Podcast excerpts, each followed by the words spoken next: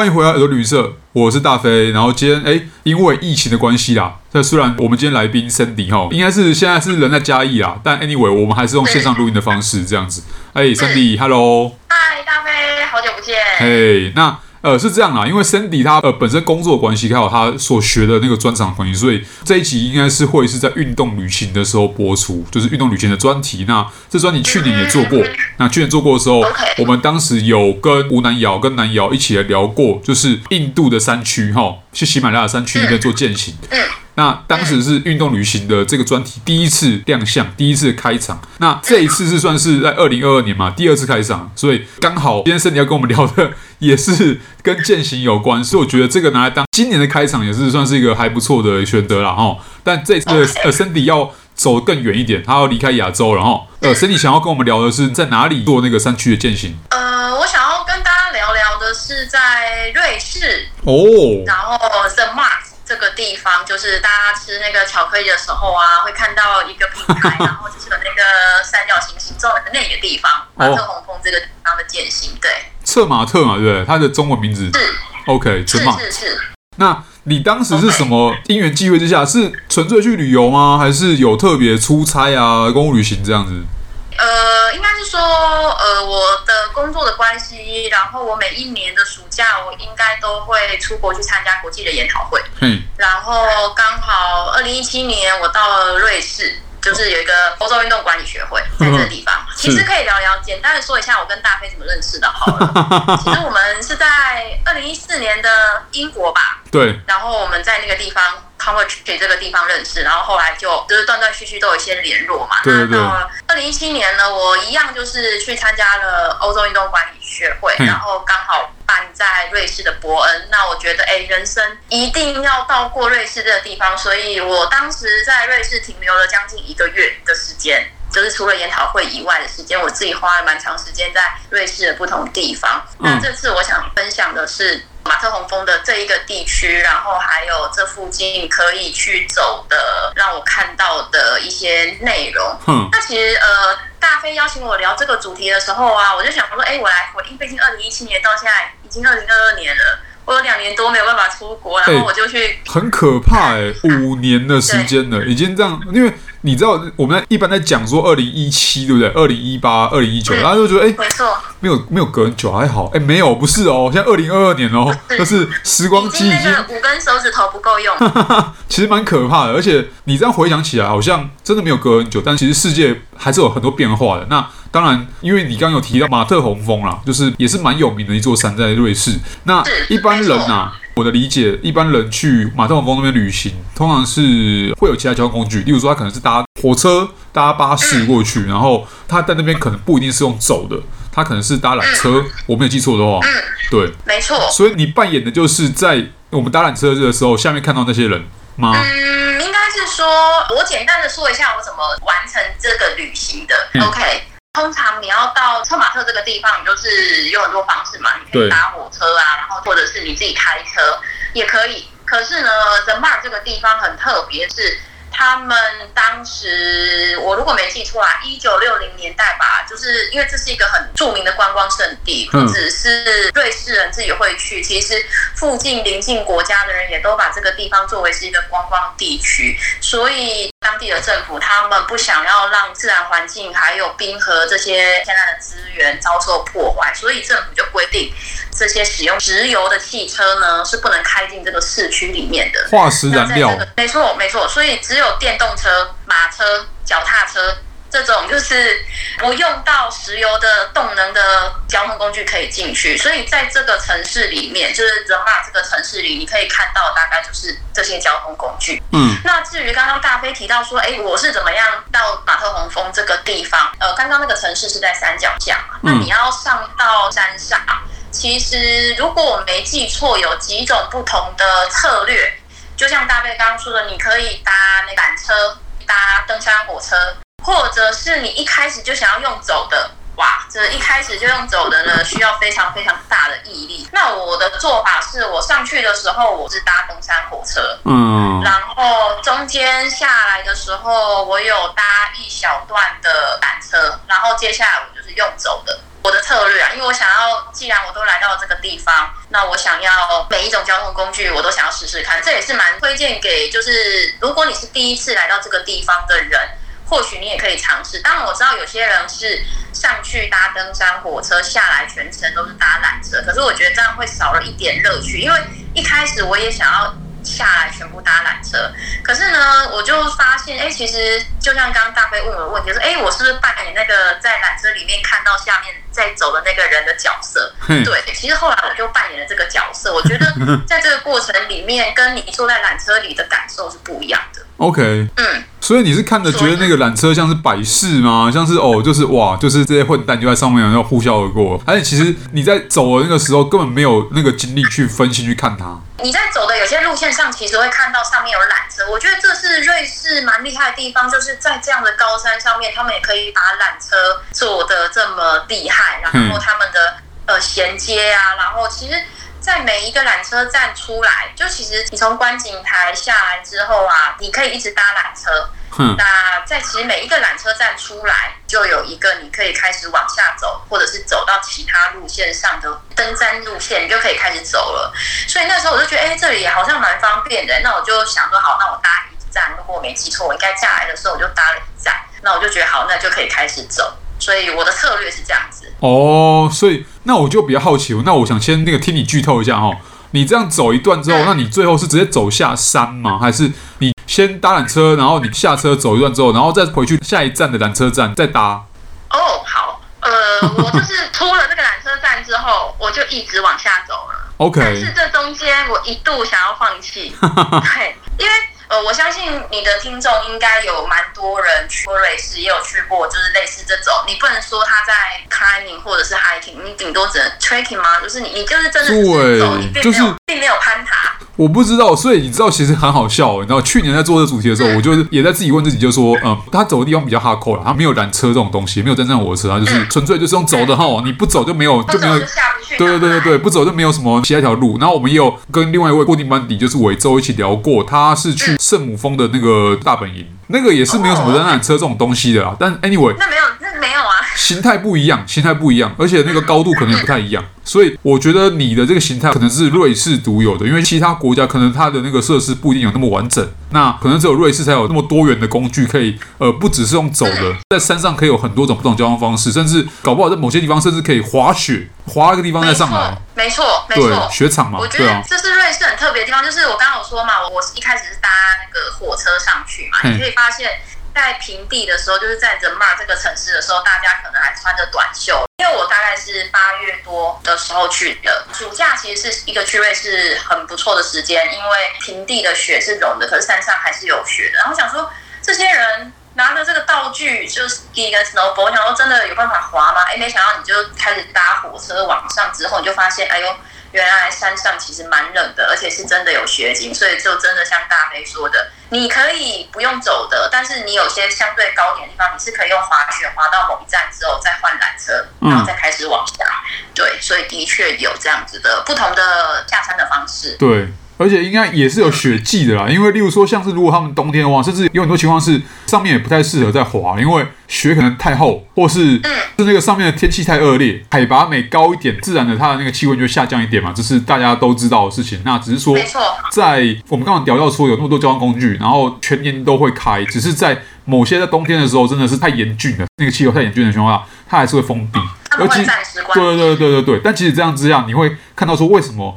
为什么只有瑞士可以做这件事？例如说，我举个例子好，好像我们台湾有很多海拔很高的那种高山，但是我们很难去做这件事，是因为当然台湾地形是跟瑞士一样很破碎，但是台湾的点是在于说我们在断层带上面，这东西太太危险了，太危险了。对，随便一个走山或者随便一个地震，那个就没了，就再见了。对，我们光是一个猫空缆车就已经很危险了，而猫空其实才几百公尺而已。对，很不容易啊。那瑞士刚好，因为它阿尔卑斯山算是一个最古老的岩层，那在这个地方基本上不会有再有什么地壳变动了，除非呃彗星整个砸下来之类的。Anyway，呃，正常情况下它不会有什么变动的情况下，它自然就比较有可能。例如说，你会看到很多登山火车已经有百年历史了，或是什么缆车百年历史这种东西，只有在阿尔卑斯山脉比较有可能看到了。没错，我觉得刚刚大飞说的，呃，的确是，我觉得这也是瑞士它为什么呃在疫情之前，其实它每一年吸引超过一千多万的。游客来到这个地方的蛮主要的原因，嗯，然后有蛮多就是 YouTuber，不知道为什么最近都在拍在瑞士。我想，嗯，为什么突然就是开始就有人在 关注？然后瑞士相对安全啊，而且你知道，当然，呃，我可以自己当例子，你知道，我本身因为工作关系啊，嗯、今年三月四月的时候也有出过国哈，但出国就是回来就是隔离，不管是当时在现在都是在隔离。那只是说，如果像 YouTuber 他那种，我也是蛮 respect 的，因为他们也是付出了各种的心力在制作内容。那只是说，他们可能就不像一般正职，他们还是有点时间可以去呃去隔离，你知道吗？就是这个都是比较自由的部分来讲，他们就有那个本钱去一些比较密度没有那么高，例如说像你刚刚讲的瑞士，去走走跳跳嘛，哈，然后去制作内容这样。那但我觉得我很想再听回来，Sandy 讲说，哎，你刚刚一下缆车之后的那个心路历程，因为你又跟我提到说，哎，你差点有想要放弃这样子。对。好，我们回来讲讲，就是当时是什么样的意志力让我可以继续往下走。因为其实，在想好我的移动方式之前，其实呃，出了那个策马特的火车站旁边就有一个游客服务中心。那这游客服务中心里啊，就有那个 map，就有地图。我觉得他们的观光资讯呃非常的透明，而且非常的明确，所以。你拿到这些资讯的时候，你就可以开始思考你要怎么样规划。然后，其实瑞士他们的除了国铁的这个 APP 很好之外，我觉得瑞士国铁现在的那个 APP 也结合了他们各个地区的观光路线。OK，所以呢，你可以很明确的知道可以怎么走，而且呢，在这个践行的路线啊，比如说你从 A 缆车站出来之后，你大概走多久会到下一个景点，它其实都有一个预估的时间。嗯，所以呢，其实当时我就看了一下那个预估的时间啊。呃，我印象中，我们大概是中午的时候在马特洪峰的那个观景台，然后我们就想说好吃个午餐好了，然后吃完之后，我们想说好，那就开始要车搭缆车一站之后，我们就要开始往下走。所以，好，如果我们一点开始走，我们想说只走三个小时、四个小时，应该还好吧？应该是很 easy 吧？OK，毕竟是运动休闲相关的，就是就是就是就是技术，应该应该应该 OK OK 好。殊不知呢，就是平地的三四个小时跟高山的三四个小时，跟我们想象的的确有点不一样。嗯，而且就是我们是游客，所以你不会一直一直在走，你可能会拍照，你可能会停下来，然后这个往下走的践行的路线上面也会有一些店家。这个店家不是只是一个小小的 shop，就是卖饮料什么的，就很像大家在旅游节目上看到，它就是有一个平台。然后呢，就有桌子，有椅子，然后就有卖咖啡，然后你就可以直接看到那个山峰马特洪峰。然后呢，旁边又有一些就是有人在拉小提琴啊，我哇，就觉得哇，这好惬意哦，就是人生，就是有什么所求的呢？不就是在这边坐一下，然后喝个咖啡？这中间有太多会让你不小心超过时间的理由了。所以呢，这这是走着走着想说，哎，奇怪，怎么他说三个小时应该就能到达那一个点？其实我们已经走了四点多个小时。都还没有到，我们觉得有听到下面车子啊那种，就是快到市区平地没有。就我们大概走到了下午大概五点多，快六点，然后想说，就是虽然那边的天黑时间没那么快，可是其实有登山经验或者是有践行经验的各位，可能也大概略知一二，就是尽量，因为我们没有带头灯这些设备，然后我们白天就是一定会下山，所以。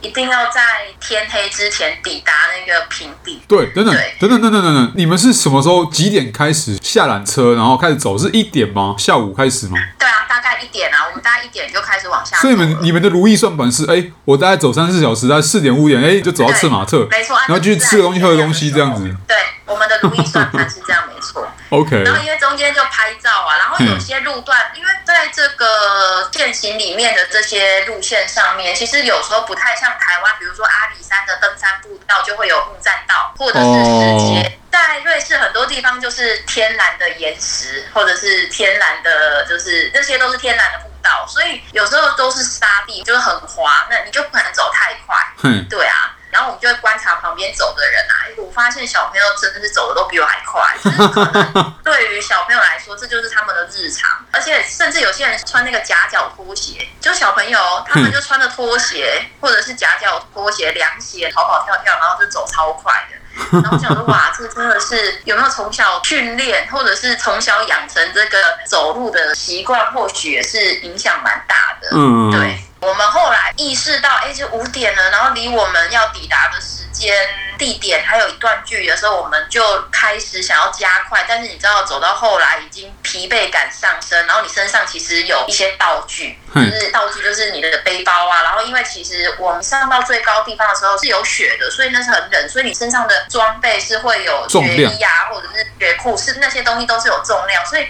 你走到大概五点多的时候，都觉得哇，好累哦。可是你知道那一段已经没有缆车了哦，你真的无法再进站，没有缆车站可以让你进去，就是往下、就是。就是你们的路线已经脱离了，就是缆车在走路线，是在走另外一个方向的意思吗？其实都是在往下，可是那是不一样的方向。就是，对而且缆车也不是你每一个地方你想上，它就有站可以让你上。哦，对啊，对。你可以看到缆车在你旁边，可是你真的没办法上车。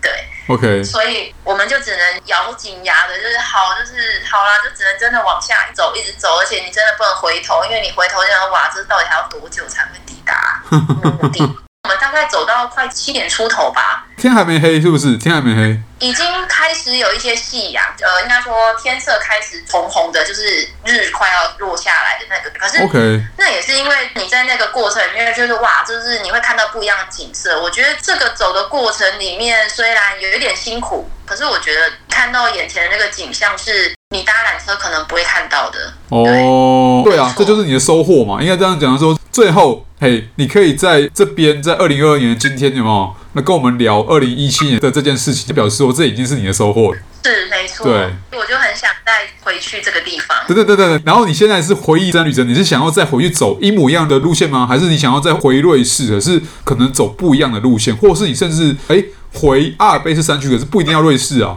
这样子。嗯，我觉得，嗯，你刚刚说的这三个都是我想做的，因为我觉得。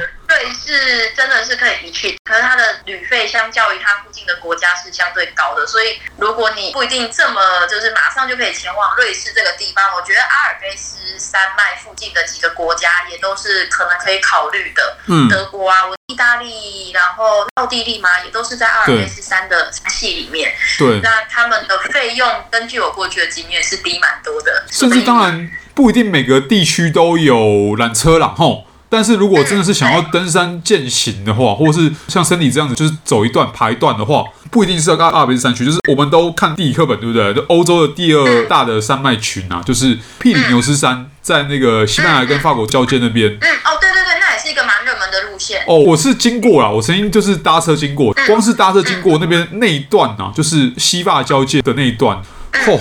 真是有够漂亮，这是就是让你印象深刻，不是开玩笑的漂亮。对，而且因为它当然相对来讲，它的热门程度就是以健行来讲，或者是一般人对于进入山区行来讲，它的热门程度就没有像是阿尔卑斯山那么的热门。例如像瑞士、德国的楚格峰，或者在你刚刚提到说意大利这个奥地利交界那边有很多的度假胜地。D o r m i t e s 他们那边的那山区，或者像是奥地利的斯布鲁克，他们那么的火红啦，应该这样讲，就是虽然现在疫情如果刚结束，大家要去的话，还是人不会太多。但是你如果真的向往是比较少人为破坏，或者是比较偏真的是纯践行的话，我觉得也可以考虑不一样的山区，甚至考虑到呃东欧那边的山区也是可以，但是你要留的 support 可能要更充足。没错，没错。所以回应一下刚刚大飞说的，啊，的确我还蛮想回去瑞士这个地方。